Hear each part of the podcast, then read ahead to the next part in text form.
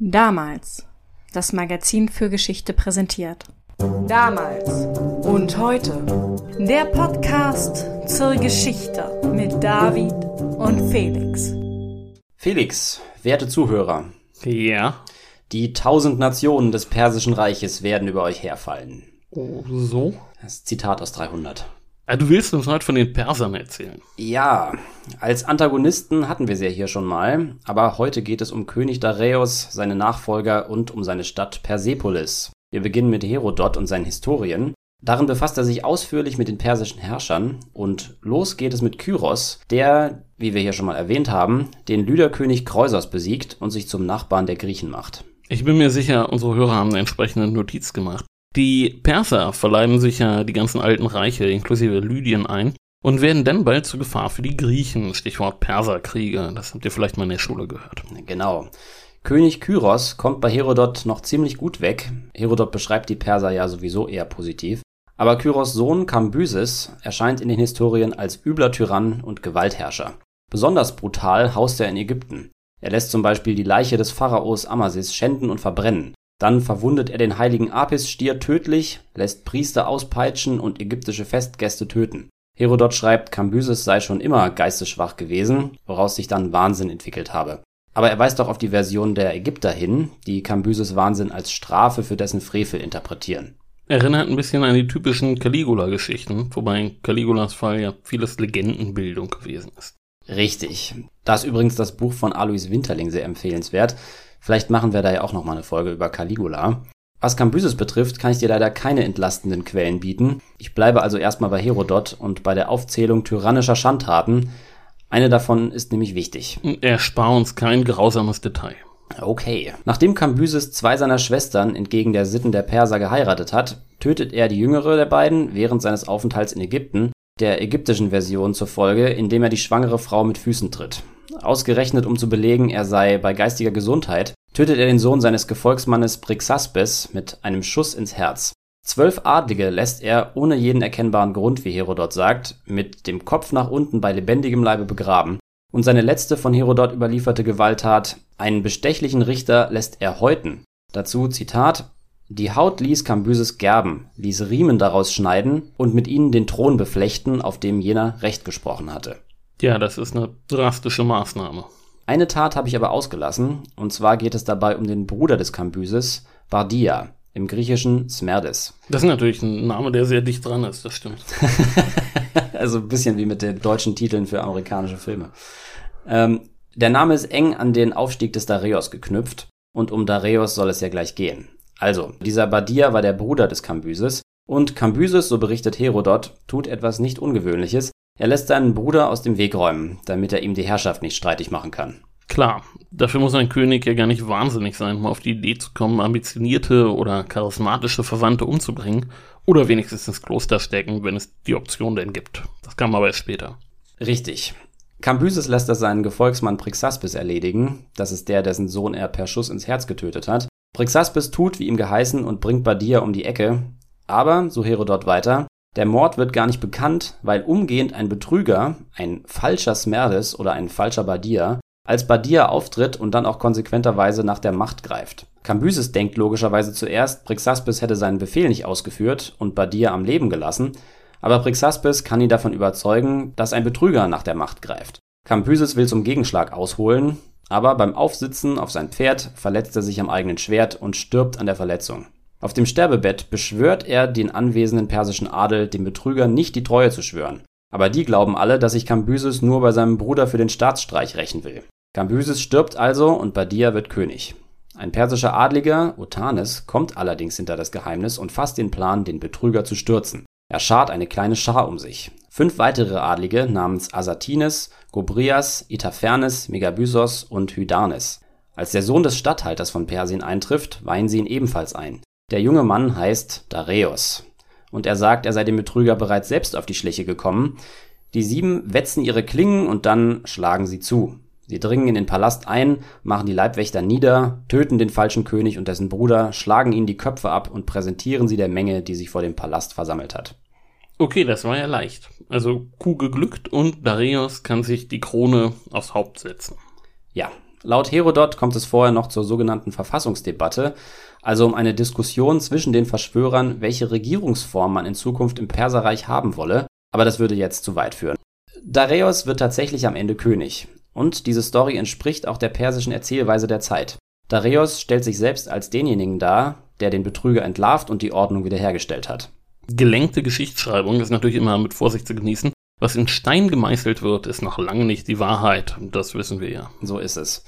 Es ist aber natürlich auch nicht zwangsläufig falsch. Tatsächlich kann es sehr gut sein, dass sich die Dinge genauso zugetragen haben.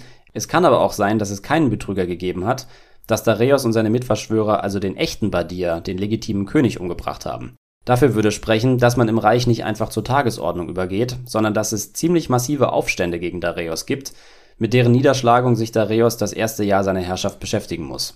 Naja, das ist ja andererseits auch nicht zu ungewöhnlich. So ein neuer Herrscher muss sich ja immer erstmal durchsetzen gegen alle möglichen Separatisten und sowas. Er hat auf jeden Fall ein gewisses Legitimitätsproblem. Genau. Aber niederschlagen, das gelingt ihm denn ja. Und damit beginnt im Perserreich ein neues Zeitalter. Und es wird noch einmal ein Ausrufezeichen hinter die vergangenen Eroberungen gesetzt. Unter den Provinzen, die sich gegen Dareios erhoben haben, sind nämlich auch die alten Reiche Babylonien, Elam und Medien. Es ist ihr letzter Versuch, sich gegen die persische Vorherrschaft zu stellen. Und mit diesem Versuch scheitern sie letztlich.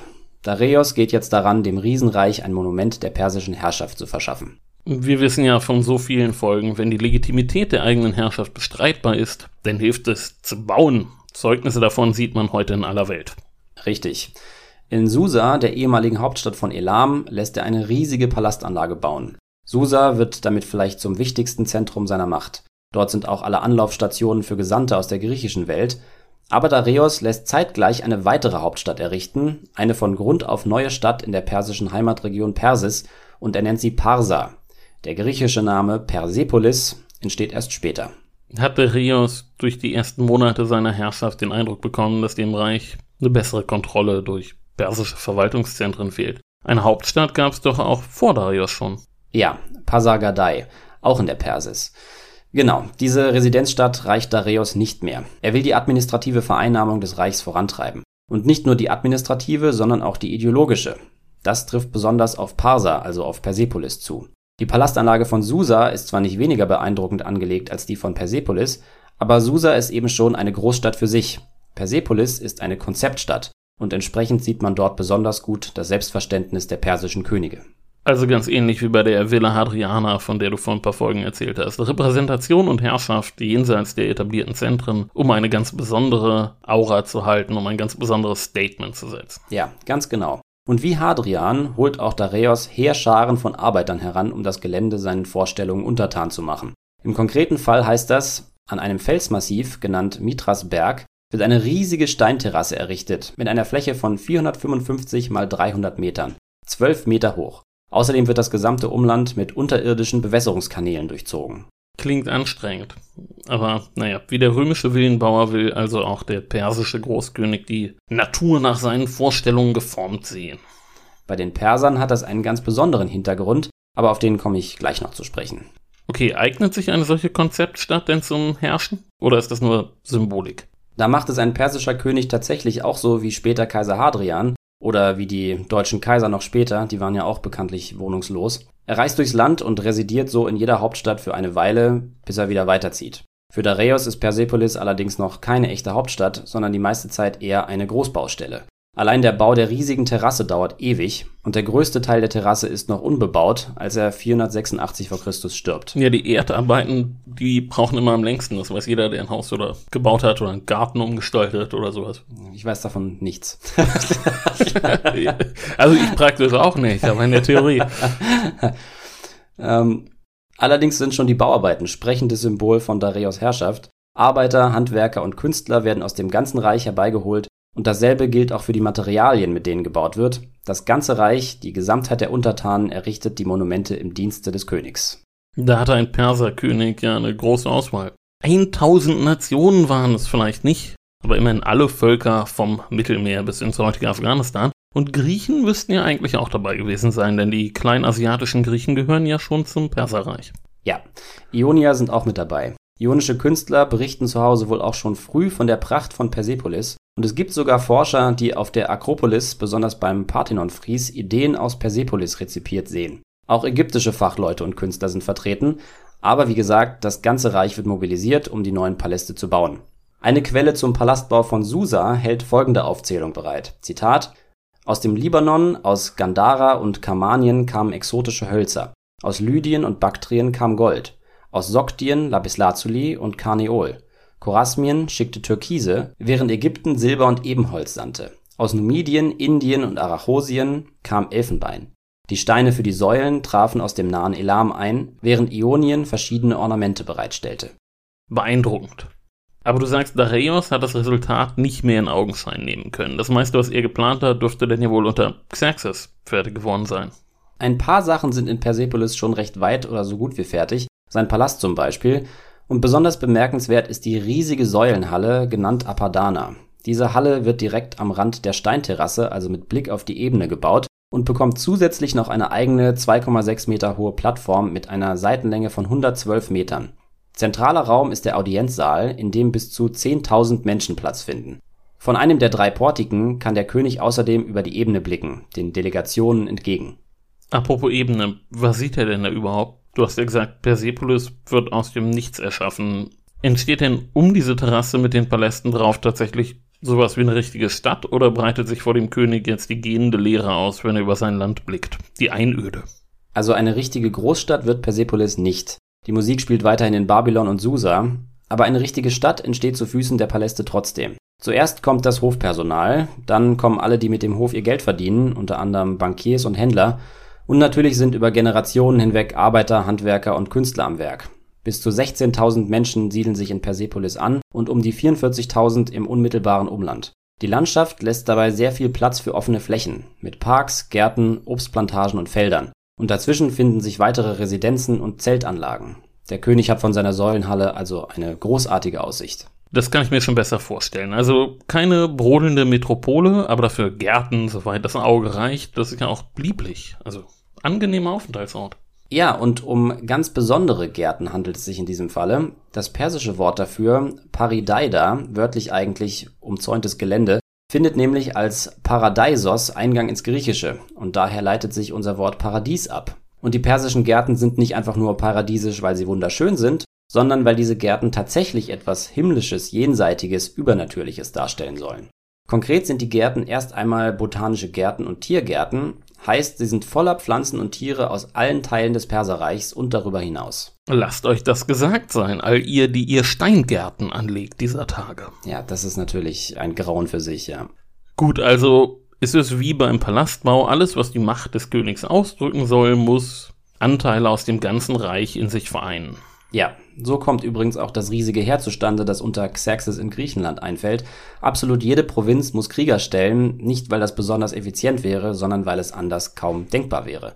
Die Gärten stehen auf jeden Fall für königliche Macht. In den Provinzen, wo Satrapen ebenfalls solche Gärten anlegen, stehen sie in den Augen der dortigen Bevölkerung für die persische Herrschaft. So kommt es zum Beispiel auch, dass die Einwohner der phönizischen Stadt Sidon bei einem Aufstand gegen die Perser den persischen Garten der Stadt zerstören. Das lässt sich dadurch erklären, dass für die Perser so ein Garten eben nicht nur ein Garten ist. Die Perser glauben nämlich daran, dass auf der Welt eine böse Macht herrscht, die sie die Lüge nennen. Eine Macht, die die kosmische Perfektion der Schöpfung verunreinigt und damit überhaupt erst den Lauf der Geschichte angestoßen hat. Diese Lüge wollen die Perserkönige bekämpfen. Durch ihre Reichsordnung, ihre Eroberungen, aber auch dadurch, dass sie versuchen, der verloren gegangenen Perfektion so nahe wie möglich zu kommen. Ein persischer Garten ist genau das der Versuch, dem Glanz der ursprünglichen Schöpfung nachzueifern. Ein nobles Ansinnen, ein vom König angelegter Garten Eden. Weiß man denn noch, wie so ein Garten ausgesehen hat? Umzäunt liefert ja keinen echten Hinweis. Symmetrie ist wohl sehr wichtig gewesen, auch das als Teil des Versuchs, eine vergangene Perfektion nachzuahmen. Der Garten des Königs übertrifft an Pracht, Größe und Artenreichtum natürlich alle anderen Gärten im Reich, und es ist eine königliche Tugend, sich Gärtnern zu betätigen. Sicherlich nicht mit der Hake, aber als Planer und Züchter. Eigentlich ein ganz schönes Gedankengebäude. Das bekommen anreisende Delegationen dann ja auch eindrucksvoll vorgeführt. Die marschieren ja erstmal durch die Paradiesgärten, bevor sie die Terrasse besteigen können. Wie kommen sie da überhaupt drauf? Per Monumentaltreppe vermutlich. Ja, ursprünglich, also unter Dareios, gibt es einen verhältnismäßig bescheidenen Zugang im Süden, aber unter Xerxes wird eine wirklich beeindruckende Treppe im Nordosten gebaut, unweit der großen Säulenhalle. Die Treppe führt direkt auf ein Torhaus zu, das auch unter Xerxes errichtet wird, das Tor der Völker. Sind die Völker durch das von geflügelten Stierwesen gestützte Tor durch, biegen sie nach rechts ab, überqueren einen großen Hof und schon haben sie die Säulenhalle mit dem Audienzsaal vor sich. Drumherum füllt sich die Terrasse auch. Unter Xerxes und seinem Sohn und Nachfolger Artaxerxes entstehen immer neue Paläste und Prachtbauten, zum Beispiel der sogenannte Hundert-Säulen-Saal. Und die Terrasse allein reicht irgendwann nicht mehr aus, um all diesen neuen Hallen und Seelen Platz zu bieten. Sie werden also auch jenseits davon gebaut. Wichtig zu erwähnen ist auch der Bau der Grabstätten für Dareios, Xerxes und Artaxerxes. Oberhalb der Terrasse werden sie in das Felsmassiv geschlagen. Die Könige finden hier also auch ihre letzte Ruhe. Persepolis wird damit umso mehr zum spirituellen Herzen des Reiches. Die Konzeptstadt überdauert ihren Gründer also eindeutig. Das ist ja auch nicht selbstverständlich. Ja, und Dareios wäre sicherlich sehr zufrieden gewesen, wenn er gesehen hätte, wie sein Sohn und sein Enkel das fortführen, was er angefangen hat. Aber Xerxes hat von Dareios ja nicht nur Persepolis und das dazugehörige Reich geerbt, sondern auch den Konflikt mit den Griechen. Die Griechen haben sich gerne ausgemalt, dass Dareios nach der Niederlage beim Marathon täglich in Persepolis über die Griechen nachgegrübelt hat. Dass in Persepolis letztlich alle Fäden zusammenlaufen, haben sich die Griechen nämlich schon so vorgestellt. Ich habe ja erwähnt, dass griechische Gesandte eigentlich immer nach Susa gehen und dort ihre Botschaften loswerden. Persepolis ist ein ganzes Stück weiter weg von Susa, und auch wenn Persepolis keine verbotene Stadt ist, die von Fremden nicht betreten werden darf, haftet ihm aus griechischer Sicht doch etwas Mystisches an. Unter Xerxes macht sich das Perserreich dann daran, sich Griechenland einzuverleiben. Aber die Griechen setzen sich erfolgreich zur Wehr. In den folgenden anderthalb Jahrhunderten passiert bei den Griechen eine ganze Menge. Und schließlich ist es Makedonien, das zur größten Macht der griechischen Welt aufsteigt. Um Philipp II., der das bewerkstelligt, ging es ja vor drei Monaten im Damals-Heft. Jedenfalls hat sich durch das ganze Auf und Ab die Idee gehalten oder teilweise erst geformt, eines Tages an den Persern Rache zu nehmen für die Invasion und für die Zerstörungen, die sie hinterlassen haben. Du hattest in der Akropolis-Folge schon erwähnt, dass Alexander der Große denn auch von der Rache für die Akropolis gesprochen hat, als er das Perserreich angegriffen hat. Mit Alexander dürfte denn ja auch das letzte Kapitel in der Geschichte von Persepolis beginnen. Ganz richtig. Die Griechen und Makedonen haben alle möglichen Gründe, die Perser anzugreifen, aber der Ruf nach Rache ist ein sehr wirkungsvolles rhetorisches Mittel, das Alexander wohl gezielt in seinen Ansprachen an die griechischen Truppenteile einsetzt. Im Jahr 334 v. Chr. geht es dann los. Alexanders Truppen fallen in das Perserreich ein und rollen es ziemlich schnell auf. Ein Reichsteil nach dem anderen fällt, die ionischen Städte, die phönizischen Städte, Ägypten, Elam, Babylonien und schließlich ist die Persis selbst dran. Das Finale des Feldzugs. Wobei Alexander ja nicht vorhat, es dabei zu belassen. Klar, Alexander will immer weiter. Der Weg zur Weltherrschaft endet nicht in Persepolis. Aber aus griechischer Sicht ist der Sieg über die Perser in ihrem eigenen Land, die Unterwerfung der Persis, das Ende des Krieges. Entsprechend groß ist nicht nur die strategische, sondern auch die ideologische Bedeutung der Einnahme von Persepolis. Der Weg durch die Persis ist wohl nicht einfach gewesen. Im Gegensatz zu den Provinzen ist der Widerstand hier wohl stärker gewesen. Die Persis ist dicht besiedelt und an den persischen Toren, einem Pass an der Grenze, kommt es zu einer heftigen Schlacht, die das Kriegsglück leicht zugunsten der Perser hätte verkehren können. Aber Alexander kann sich schließlich ein weiteres Mal durchsetzen und steht schließlich vor Persepolis. Wie viele andere Städte ergibt sich Persepolis kampflos, Alexanders Heer zieht in die Stadt ein und eine große Siegesfeier kann starten. Der krönende Abschluss. Und vermutlich wird das Palastviertel nun geplündert. Du hast ja schon gesagt, dass im Vorfeld und während des Feldzugs immer wieder Rache gepredigt worden ist. Dafür wäre ja jetzt die Gelegenheit. Von den Gärten bis zu den Säulenhallen ist ja viel da, was man kaputt machen kann. Mal abgesehen davon, dass man sich mit der Plünderung auch den Krieg finanzieren muss. Ja, was jetzt passiert, ist wieder etwas rätselhaft. Auf den Historiker Kleitarchos geht folgende Schilderung der Ereignisse zurück. Pass auf. Alexanders Heer feiert ausgelassen, sein engstes Gefolge natürlich auch. Es wird ausgiebig gebechert, auch Frauen sind anwesend, das heißt in dem Kontext natürlich Hetären und käufliche Begleitung. Und eine davon, die Athenerin Thais, sagt nun, die Feier wäre die beste überhaupt, wenn Alexander mit der ganzen Gruppe in einer feierlichen Prozession zu den Palästen ziehen und sie alle niederbrennen würde. Genauer gesagt solle er ihr selbst erlauben, das Feuer zu legen und damit in einer Minute alles auszulöschen, was die Perser hier geschaffen hätten. Von den Betrunkenen wird die Forderung aufgegriffen, es wird nach Fackeln geschrien, alle wollen Rache nehmen für die Zerstörung griechischer Tempel zur Zeit der Perserkriege. Alexander lässt sich von der Begeisterung anstecken und gibt den Befehl, genau das jetzt zu tun. Die Prozession wird gebildet. Flötenmädchen sorgen für die Musik und angeführt von Thais macht sich die Gruppe auf den Weg. Bei den Tempeln angekommen, wirft Alexander die erste Fackel, Thais die zweite und dann alle anderen. Das ganze Palastviertel geht in Flammen auf. So nimmt eine Athenerin Rache für die Zerstörung der Akropolis. Das ist wie gesagt die gängige Überlieferung in antiker Zeit und viele Zeitgenossen glauben an die Geschichte von Thais.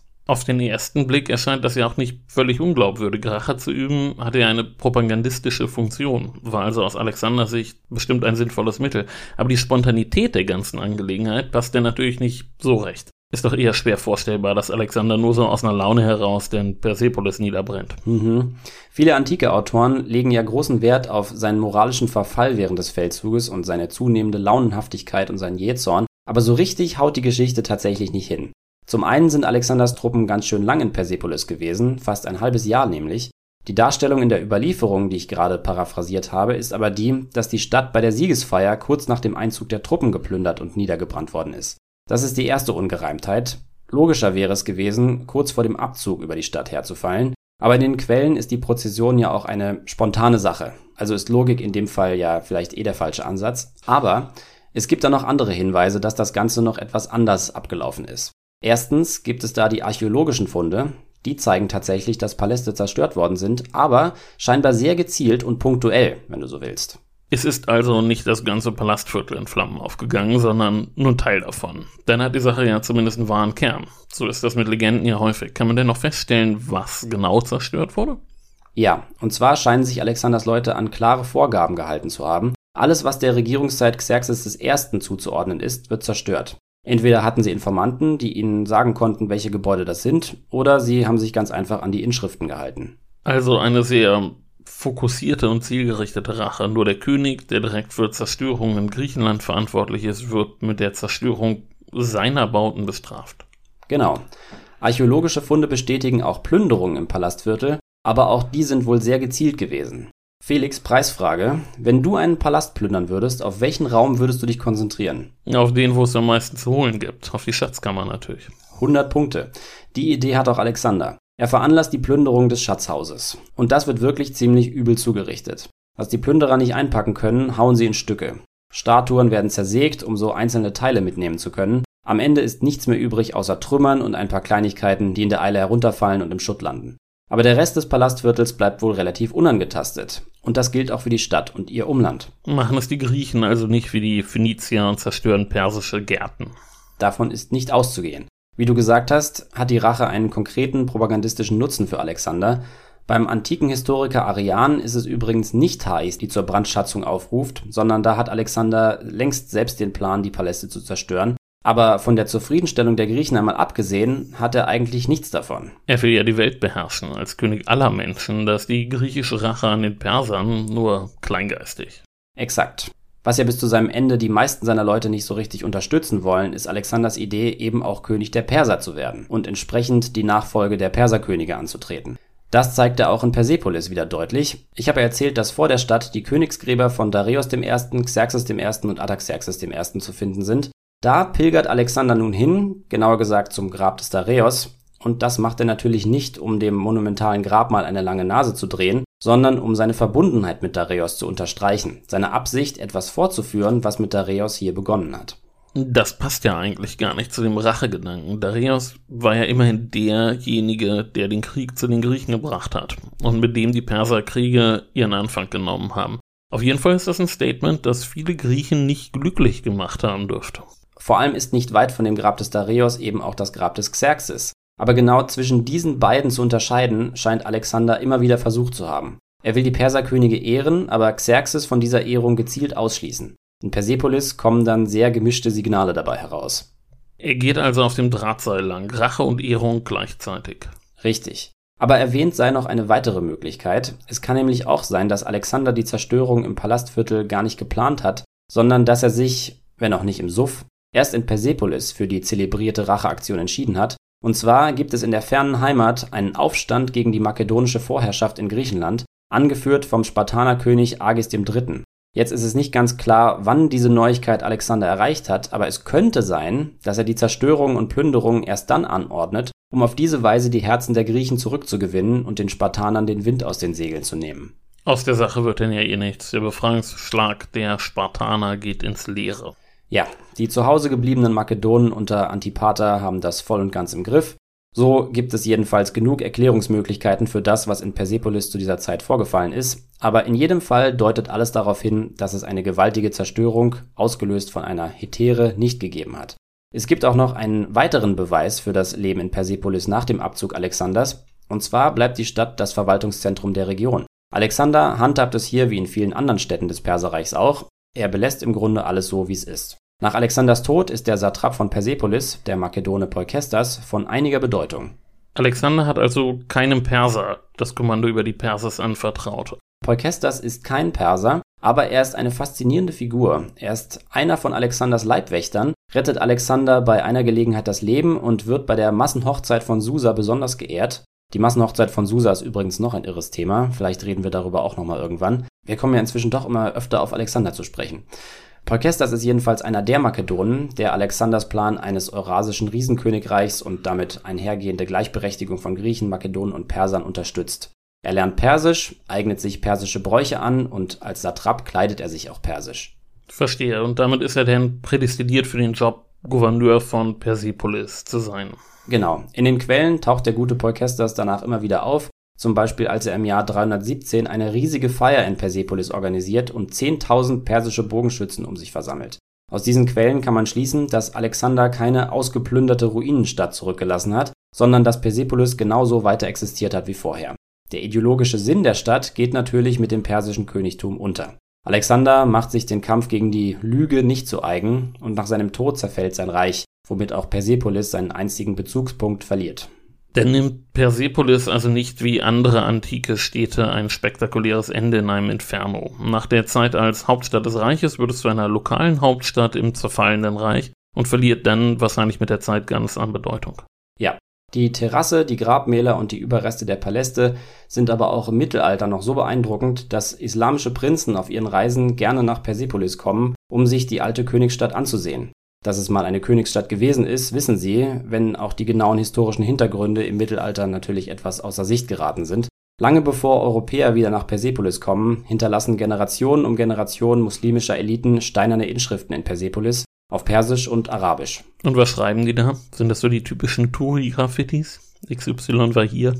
Nicht nur. Viele Inschriften sind Gedanken über die Sinnlosigkeit menschlicher Taten. Reiche entstehen und zerfallen, Paläste werden gebaut und zerbröseln zu Staub, aber von solchem Trübsal abgesehen, versuchen sich die Schreiber selbst in Bezug zu den großen Königen vergangener Tage zu setzen. Im Grunde machen sie da dasselbe wie Alexander am Grab von Dareios. Sie haben den Anspruch, etwas fortführen zu wollen, was einmal hier begonnen hat. Auch wenn sie nicht genau wissen, was das eigentlich genau war. Und wahrscheinlich geht das Wissen um Dareios und seine Nachfolger schon in der Spätantike über den Jordan. Das tut es. Im Jahr 311, also über 600 Jahre nach Alexander, gehört Persepolis zum Sassanidenreich und König Schapu II. lässt eine Inschrift am Palast von Dareios anbringen, in der er die Erbauer der alten Paläste rühmt. Er nennt sie aber nicht beim Namen und sagt auch nichts über die Taten oder ihre Zeit, und so ist es dann auch in den folgenden Jahrhunderten. Die Perser von Persepolis sind für die Eliten der Region faszinierende Altvordere und Persepolis das Zeugnis ihres mysteriösen Schaffens. Ja, Altvordere, die man dann natürlich gut mit eigenen Inhalten füllen kann. Das Ziel reisender Prinzen oder sassanidischer Könige ist ja, die Perserkönige als die eigenen Vorgänger darzustellen. Genau. Und das setzt sich übrigens weit bis ins 20. Jahrhundert hinein fort. Wir haben ja letztens mal über den Besuch des Schahs in Berlin gesprochen, der damals ein Schlüsselmoment für die deutsche 68er-Bewegung gewesen ist. Und eben dieser Schah, Mohammed Reza Pahlavi, ist es auch, der 1971 das 2500-jährige Jubiläum der persischen Monarchie mit einem großen Staatsakt feiern lässt. Natürlich in Persepolis. 2500 Jahre persische Monarchie. Das ist schon eine steile These, nicht? Ziemlich. Und natürlich stellt sich der Schah als direkter Nachfolger der persischen Könige der Antike dar. Natürlich. In Persepolis lässt er eine riesige Parade abhalten. Soldaten marschieren in Uniformen und Trachten aus zehn Epochen oder zumindest so, wie man sich das damals vorstellt. Dazwischen fahren Streitwagen und Belagerungstürme. Die Iraner sollen Persepolis als Stätte des nationalen Ursprungs wahrnehmen und sich für die Monarchie begeistern. Und weckt dieses historische Reenactment denn die gewünschte Begeisterung? Nicht so richtig, nein. Bis zur Revolution ist es ja auch nur noch acht Jahre hin. Die einfache Bevölkerung kriegt das Spektakel sowieso nicht aus der Nähe zu sehen. Stattdessen kommen Ehrengäste aus der ganzen Welt. Nixon schickt seinen Vize Spyro Agnew, Dazu kommen die gekrönten Häupter, unter ihnen Juan Carlos und natürlich Diktatoren, Suharto aus Indonesien, Ceausescu aus Rumänien und Ferdinand und Imelda Marcos aus den Philippinen. Ach, das Spektakel wird Imelda ja sicher gefallen haben. Davon gehe ich aus. Kommt denn auch jemand aus Deutschland? Die Erinnerung an den Scharbesuch in Berlin war da ja noch sicher sehr frisch. Die Frage, wer nach Persepolis gehen soll, hat in Deutschland damals wirklich für einige Kopfschmerzen gesorgt. Erst sagt Bundespräsident Gustav Heinemann zu, aber dann kommt Protest von links. Heinemann wird pünktlich krank und an seiner Stadt fliegt dann Bundestagspräsident Kai-Uwe von Hassel. Naja, der ist uns ja in der Starfighter-Folge schon mal begegnet. Genau. So wird Persepolis jedenfalls noch einmal nach Jahrtausenden der Ruhe zu einem Schauplatz internationaler Politik. Ja, die Gärten waren da ja wahrscheinlich nicht mehr da und von den Palästen standen nur noch Ruinen, aber eine beeindruckende Kulisse ist es ja auch heute noch. Auf jeden Fall. Man kann alles noch erkennen. Das Tor der Völker, den Apadana und sogar die Treppe, die von der Terrasse zum Apadana führt, steht noch. Sehr beeindruckende 2,60 Meter, wenn man bedenkt, wer diese Treppen alles erklommen hat. Ja, du hast uns jetzt mehrfach in letzter Zeit mit antiken Bauwerken beglückt, wenn ich so darüber nachdenke. Die Akropolis, denn das Weltwunder in Ephesos und nun Persepolis. Das stimmt. Die Akropolis kann man ja heute noch bewundern. In Persepolis gibt's, wie ich gerade gesagt habe, auch einiges zu sehen. Ephesos ist da eher ein trauriger Anblick, zumindest das Artemision. Davon steht noch eine traurige Säule, beziehungsweise eine Säule, die man wieder aufgerichtet hat. Ja, auch ich werde in der nächsten Folge an was Vergangenes anknüpfen, nämlich wir gehen wieder nach Hollywood und zu Howard Hughes. Und seinen Flugzeugen. Genau, vor allem auch zu seinen Flugzeugen. The Aviator, wir wissen ja. Richtig. Nun werden wir erst noch mal reinhören, was Stefan Bergmann dir letztes Mal erzählt hat. Konkret geht es im Titelthema um einen berühmten Kaiser, der seinen Job nach damaliger Betrachtung wahrscheinlich ziemlich gut gemacht hat. Sein späterer Tod war dagegen wenig herrscherlich. Sie ahnen es bereits. Ich spreche von Friedrich Barbarossa, dem ersten Staufer auf dem Kaiserthron. 1152 war er zum römisch-deutschen König gewählt worden. 1155 wurde Barbarossa in Rom vom Papst zum Kaiser gekrönt. Die Forschung sieht ihn als durchaus tatkräftigen und kämpferischen Monarchen des Mittelalters. Und im 19. Jahrhundert, als die Deutschen sich nach einem Nationalstaat sehnten, verklärte man ihn zur personifizierten Idee eines starken Reichs. Und das ist wohl auch einer der Gründe, warum bis heute viele zumindest seinen Namen kennen. Er hatte aus seiner Perspektive die von Gott verliehene Aufgabe, die Ehre des Reichs Honor Imperii zu schützen und die Kirche gegen Feinde zu verteidigen. Also machte er sich daran, das zu tun, was auch diverse andere römisch-deutsche Könige vor ihm und nach ihm für ihre Pflicht hielten. Im Reich eine stabile Machtbasis errichten, die Kaiserkrönung erreichen, in Italien für Ordnung sorgen und mit dem Papst zurechtkommen, was gar nicht so einfach war. Obwohl sich Barbarossa lange Jahre ins Zeug legte, ging vieles schief. Natürlich wollten die erstarkenden Städte in Oberitalien seine Autorität nicht anerkennen. Dann überwarf er sich mit dem Papst, ich habe es ja vorhin schon angedeutet, es ging um den Dauerstreit des Mittelalters, wem die Vorherrschaft zustand, der weltlichen, also dem Kaiser oder der geistlichen Macht und damit dem Papst. Und die Römer wollten weder vom Papst noch vom Kaiser gegängelt werden. Außerdem musste er in späteren Jahren notgedrungen seinen ehemaligen Verbündeten, den mächtigen Welfen Heinrich den Löwen, ausboten. Und schließlich begab er sich auch noch auf einen Kreuzzug. Ausgerechnet auf dieser göttlichen Mission ertrinkt er 1190 in einem Fluss in der Südtürkei. Ein sehr banales Ende. Natürlich gab es Spekulationen, ob dieser Tod eine Strafe Gottes war. Und wenn ja, warum? Die Zeitgenossen wussten jedenfalls überhaupt nicht, wie sie damit umgehen sollten. Dann aber geschieht etwas, was der Hauptgrund dafür ist, dass Barbarossa bis heute noch nachwirkt. Der Kreuzzug löste sich auf, es herrschte Chaos und die Gebeine Barbarossas gingen irgendwann verloren. Er ist somit der einzige Mittelalterherrscher, dessen Grab nicht bekannt ist. Das regte die Fantasie der Menschen an. Ein Dickicht von Legenden entstand. Wir hören uns wieder in zwei Wochen. Bis dahin folgt uns bei Twitter, Instagram, Facebook, gibt uns Sterne bei Apple Podcasts und bei Spotify oder auf der Podcast-Plattform eurer Wahl Macht's gut. Ciao. Ja. Tschüss.